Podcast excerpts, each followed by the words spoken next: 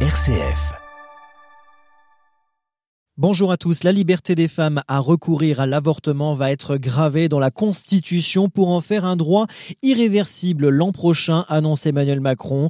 Une victoire pour certaines associations. Le projet de loi constitutionnelle sera envoyé au Conseil d'État cette semaine et présenté en Conseil des ministres d'ici la fin de l'année, a annoncé le chef de l'État sur les réseaux sociaux. Ce dernier en avait pris l'engagement le 8 mars dernier. Objectif, répondre aux inquiétudes nées de l'annulation il y a un an et de l'arrêt garantissant aux États-Unis le droit d'avorter sur tout le territoire.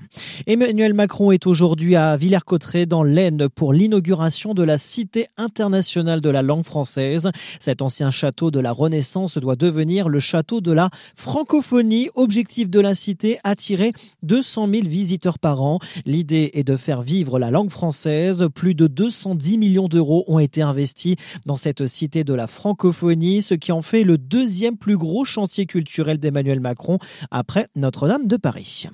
La première ministre Elisabeth Borne doit faire face cet après-midi à deux nouvelles motions de censure à l'Assemblée, des ripostes sans grande chance de succès face aux 49.3 utilisés sur le volet recettes d'un budget de la sécurité sociale, les examens des motions déposées par la gauche et les filles communistes et écologiques sans l'EPS et le Rassemblement national devrait démarrer à 15h tout à l'heure.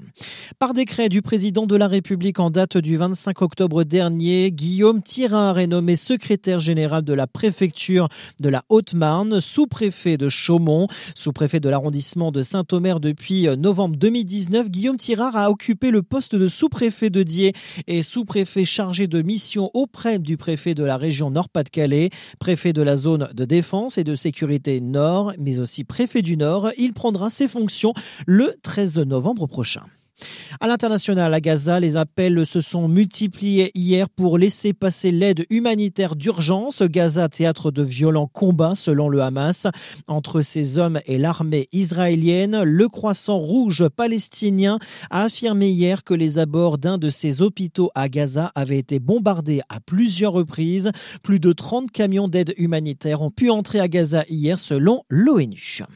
Un mot de sport, l'autocar de l'équipe de l'Olympique lyonnais a été visé par des projectiles avant le match contre l'Olympique de Marseille au stade Vélodrome et l'entraîneur lyonnais Fabio Grosso a été blessé, ce qui a entraîné le report du match hier soir.